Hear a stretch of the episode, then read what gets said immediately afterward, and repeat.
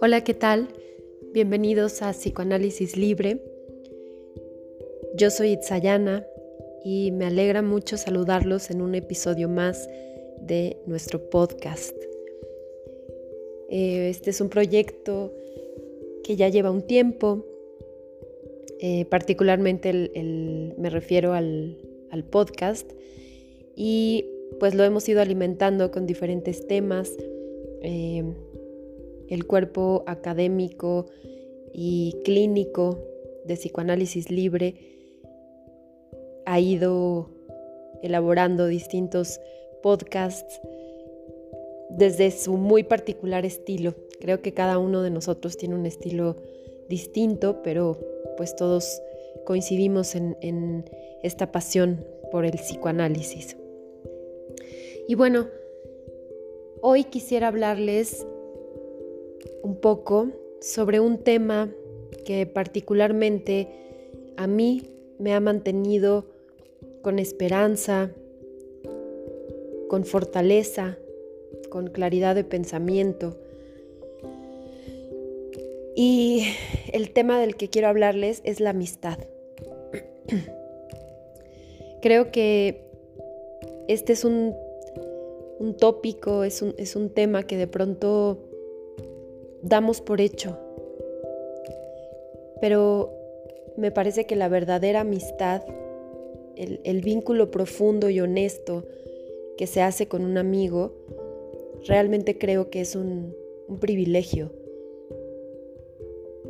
Em, también creo que no, no es algo que se da con todas las personas y que encontrar a ese, a ese otro con el que te identificas, con el que puedes crear ideas, pensamientos, hacer puentes, conectar, es realmente fascinante. Creo que es una, una fortaleza, eh, es un lugar seguro. Yo particularmente quisiera, antes de, adentrarme pues en el tema, agradecer a mis, a mis dos socios, a Adriana y a Manuel, por todo el, tiempo compartido, em, por ser esa, esa luz en el camino e-, en esta temporada tan compleja que está atravesando el mundo. Y bueno, quisiera hablarles un poco de, la identificación, como les, les decía previamente, ¿no? ¿Cómo es que uno conoce a alguien y se siente cómodo, atraído, ¿Cómo es que nos dan ganas de conocer a esa persona, de, adentrarnos un poco más en su mundo, de saber quién es?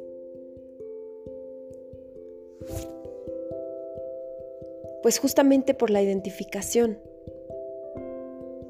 Encontramos en el otro aspectos eh, que previamente llevamos dentro nuestro. es así como, como empezamos a querer a las personas. En estos procesos identificatorios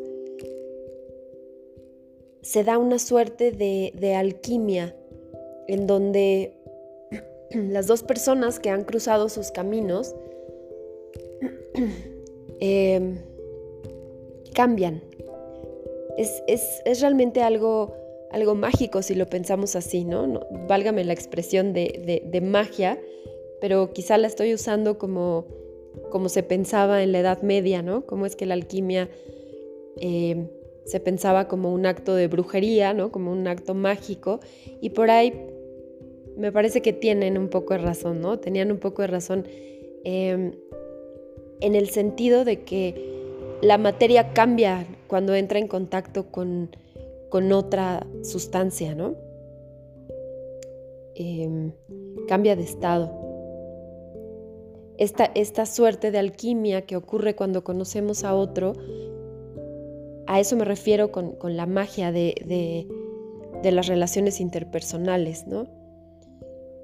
Pero particularmente la amistad, por supuesto que, pasa por, conflictos también, ¿no?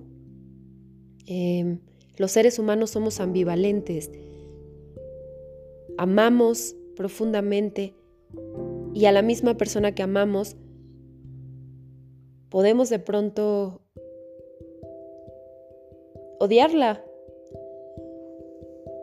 Podemos ponernos muy enojados por algo que, sucede con esa persona y no por eso dejamos de amarla.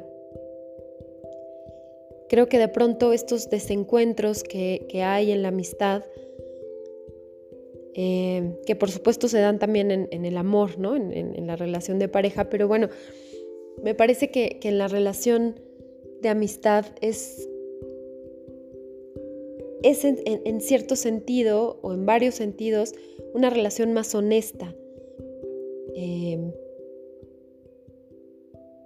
en donde se puede hablar de cualquier cosa.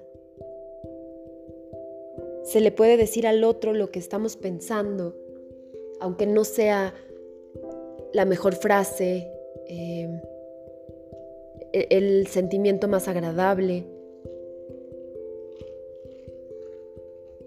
Y cuando podemos hacer eso, cuando podemos hablar de lo que nos angustia, lo que nos entristece, lo que nos alegra, lo que nos enoja también del otro tal vez. O, podemos quizá contarle lo que estamos viendo de, él o de ella, ¿no? Creo que ahí es donde se empiezan a dar los vínculos más profundos. Si nos quedamos, digamos, en la superficie, en, la apariencia linda, em, en siempre estar como bien presentados, sin, sin dejar que aparezca la vulnerabilidad. Entonces, queda, queda una capa profunda por conocer. Y bueno, por supuesto que siempre existirán estas, pues podría llamarle resistencias, ¿no? Como las que ocurren en el, tratamiento psicoanalítico, resistencia a que el otro me vea vulnerable, resistencia eh, quizá a vincularme profundamente con ese otro, porque, porque se puede ir, porque me puede lastimar, porque su ausencia puede causarme sufrimiento. Pero creo que cuando vencemos esas resistencias, y conocemos a profundidad, eh, pues me voy a permitir también este, este término, ¿no? El alma, la psique, eh, psique, en esta eh, expresión, digamos, en la expresión más amplia de la palabra, ¿no? Pensándolo como este ser alado que, que pensaban los griegos, los antiguos, que, que salía del alma de quien, de quien fallecía, ¿no? En toda esta extensión de psique, cuando conocemos esa psique de nuestros amigos o, de otra persona se empieza a convertir en un amigo. Y me parece que en la figura del amigo convergen millones de, de, ideas, de conceptos, de emociones, por supuesto, y como les decía antes, de objetos previos, ¿no? Características quizá que nos gustaban de mamá, que nos gustaban de papá, de nuestros hermanos, y quizá también las que no nos gustaban y que también nos sentimos atraídos hacia ellos. Quizá ampliando este tema de la identificación, si llevamos fragmentos de todas estas primeras imagos, de todas estas primeras eh, relaciones de nuestra vida, pues muy probablemente la encontramos en estas personas hacia las que nos sentimos atraídas. Muchas veces los amigos también son un espejo. quizá, quizá cuando observamos algo eh, eh, en, nuestros amigos y, nos molesta o, nos, causa, nos causa cosas, quizá tiene que ver con nosotros mismos. Y quizá también ese espejo cuando ellos nos hablan de, cómo nos ven, de cómo estamos actuando, eh, de cómo reaccionamos a veces ante algunas situaciones de frustración, que, quizá aparecen nuestros, nuestros rasgos más infantiles o, los aspectos menos deseables de nuestra personalidad y cuando ellos nos ponen ese espejo frente, nos ayudan a reconocerlo.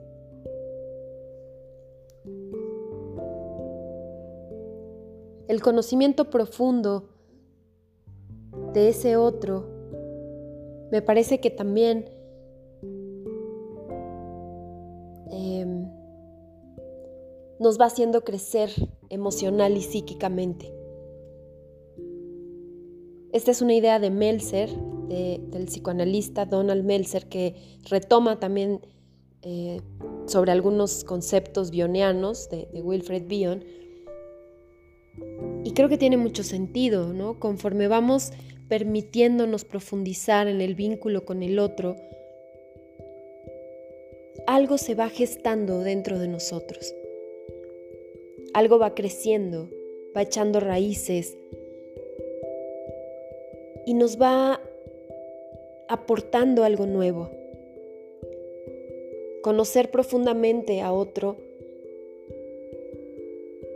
va creando espacios nuevos en nuestra mente.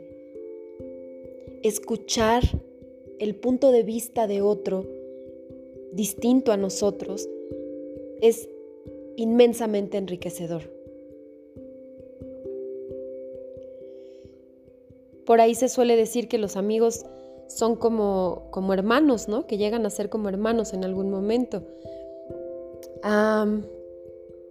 sí, me parece que, por supuesto pueden existir todos estos momentos de rivalidad, de celos, eh, de lucha por la atención em, de algún tercero. Claro que sí, pero me parece me parece que también quizá esta, frase pueda ser un poco, esté un poco manoseada, ¿no? O sea, una, frase un poco clicheada, pero bueno, finalmente los amigos los elegimos nosotros, inconscientemente, ¿no? Hay una, hay una parte, una gran parte inconsciente en esa elección, pero finalmente los elegimos. Y creo que hay una elección mutua es, interesante de pronto platicar con, tus amigos y, tratar de entender qué fue lo que te atrajo del otro. De pronto no, queda muy claro en la conciencia. Em, pero bueno, quizá esa es, esa es otra de las, de las grandes ventajas o de las grandes bendiciones de las que puedo eh, sentirme afortunada y es tener amigos cercanos psicoanalistas. Recuerdo que muy recientemente eh, platicaba con, una amiga, una muy buena amiga que se dedica pues a algo distinto, eh, y, y, yo le contaba algo complicado que estaba pasando en ese momento, ¿no? Y me, gustó mucho la respuesta que me dio. Eh, me, dio la impresión de que ella estaba a punto de, darme su opinión, la cual hubiera recibido, por supuesto, o, recibí después, ¿no? Con mucho, con mucho cariño y con toda la atención del mundo. Pero su respuesta fue, ¿qué dicen tus colegas psicoanalistas? ¿Qué dicen tus amigos psicoanalistas? Y me quedé pensando en eso, me pareció una respuesta muy linda porque me hizo valorar justamente el poder tener estos espacios en donde nos sentamos a platicar. Decía previamente Manuel, Adriana y yo, ¿no? Hablaba de mis socios, pero también todo el cuerpo clínico y académico de psicoanálisis libre, Ana Cristina, Mauricio, Carmen, Ceci, Juan Carlos. Cuando, cuando nos reunimos a, hacer alguna reunión de trabajo que termina, ser, eh, termina siendo una charla entre amigos, entre amigos psicoanalistas. Es realmente algo sumamente enriquecedor. Construir amistades con personas que estudian el psicoanálisis, que estudian, que analizan su propia mente, que llevan años analizándose, de verdad es algo muy, muy particular, es una experiencia muy particular y muy agradable. Olvidé mencionar a mi gran amiga Leonora también.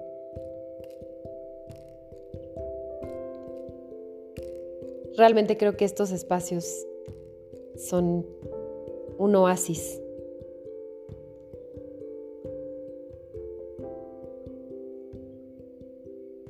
Y bueno, realmente sentí la necesidad de compartir con ustedes el camino eh, vincular, profundo, honesto, acogedor, que, es una amistad verdadera hablar sobre estos espacios en la mente que se construyen con, estas relaciones vinculares profundas. Pensaba un poco en, este concepto también de, de Bion, ¿no? Como el continente, este, estos espacios continente en donde se puede charlar honestamente, en donde uno puede ser uno mismo, sin pretender, sin, sin hacer como que todo está bien, sin, sin querer ser algo o alguien que no se es. Este oasis en donde las palabras o incluso el silencio cobran sentido.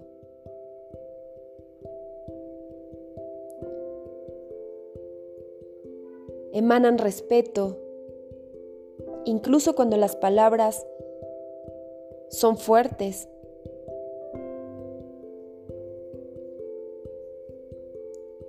en una discusión em, en donde quizá hay puntos de vista encontrados, ¿no? Pero no deja de ser una discusión enriquecedora y respetuosa. Y creo que así es como la mente va haciendo estos cambios, ¿no? Estos, estos cambios estructurales, e, estos cambios de punto de vista.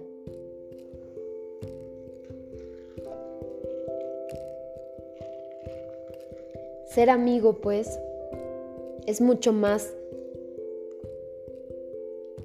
que escribir un mensaje que diga te quiero o mandar un corazón.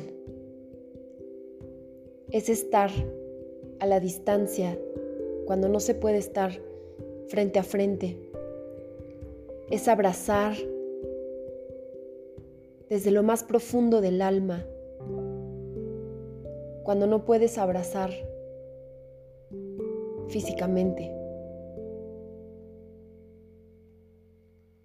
Es buscar el momento del día para preguntar cómo van las cosas.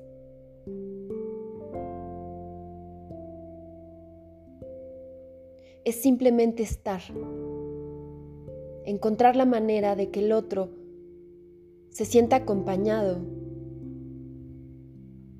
o sienta que puedes respetar su necesidad de distancia cuando así, así parezca que, que, que le viene mejor.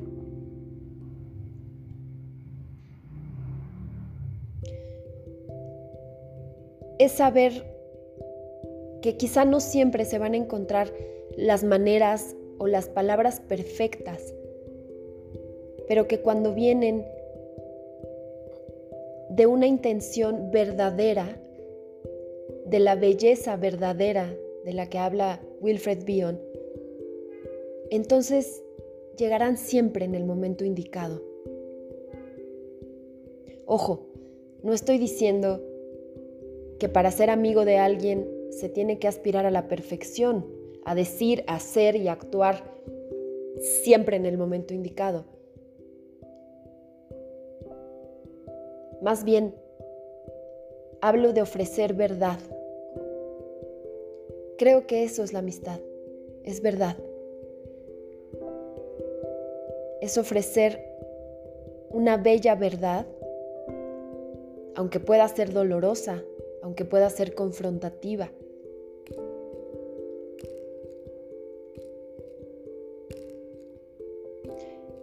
Es ir hacia los espacios internos de nuestro ser y conectar con la gratitud. Esa gratitud profunda de la que hablaba Melanie Klein y que se acerca a la pulsión de vida. Es decir, esas palabras verdaderas, aunque fuertes, o quizá concisas o breves, o ese silencio del que hablaba previamente, siempre que busque construir con la verdad, conectará con estas, mm, estas relaciones que llevamos dentro, ¿no? esta relación interna con nuestra propia gratitud, con nuestra propia verdad. Y eso es lo que liga a una persona con otra.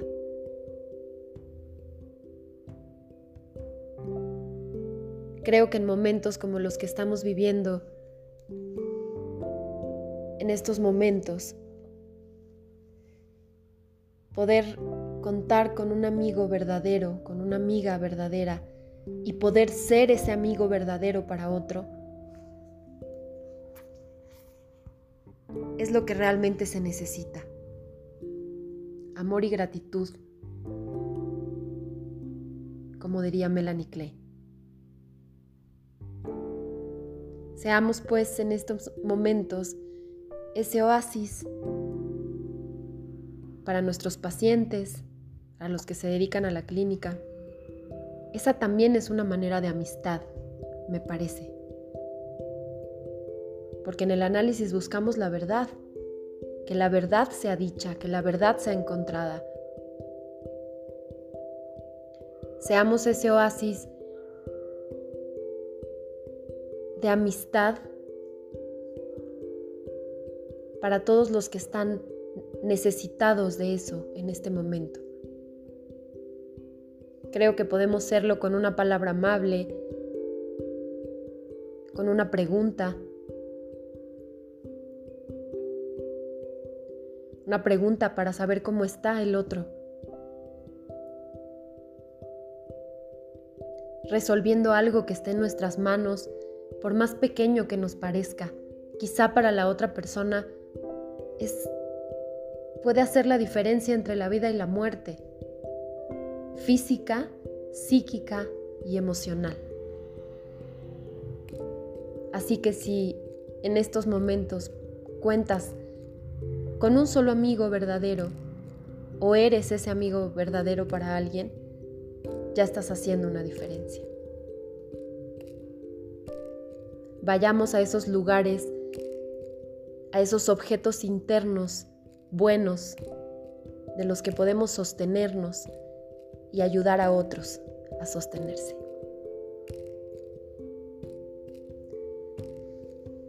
Bueno, con, esto me despido por hoy.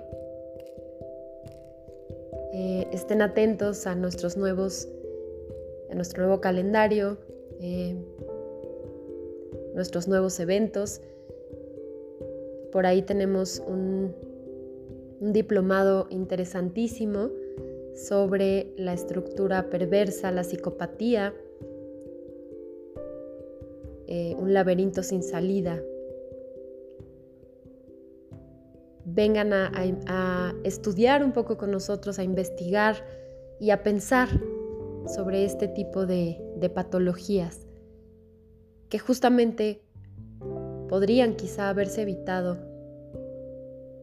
si hubieran existido estos espacios de, amistad verdadera con un otro.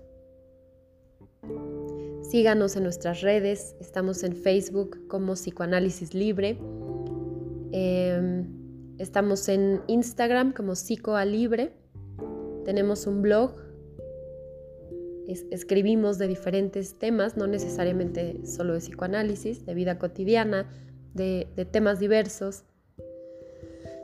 Y sigan nuestros eventos en la Academia Virtual. Esto fue todo por hoy. Les mando un abrazo, mucha fortaleza y busquen estos espacios para que podamos pensar y podamos reparar dentro de nosotros todos esos tejidos que, que puedan estar desligados por tanto dolor y tanto sufrimiento que hay en el mundo actualmente. Busquen a psicoanálisis libre como ese oasis. Si están pasando por un momento complicado, no lo piensen, busquen ayuda profesional. Acérquense a la clínica de psicoanálisis libre. Búsquenos por Facebook y podrán ser canalizados con un, un terapeuta con orientación psicoanalítica que está capacitado para ayudarlos. De verdad que es la mejor inversión que se puede hacer. Hasta pronto.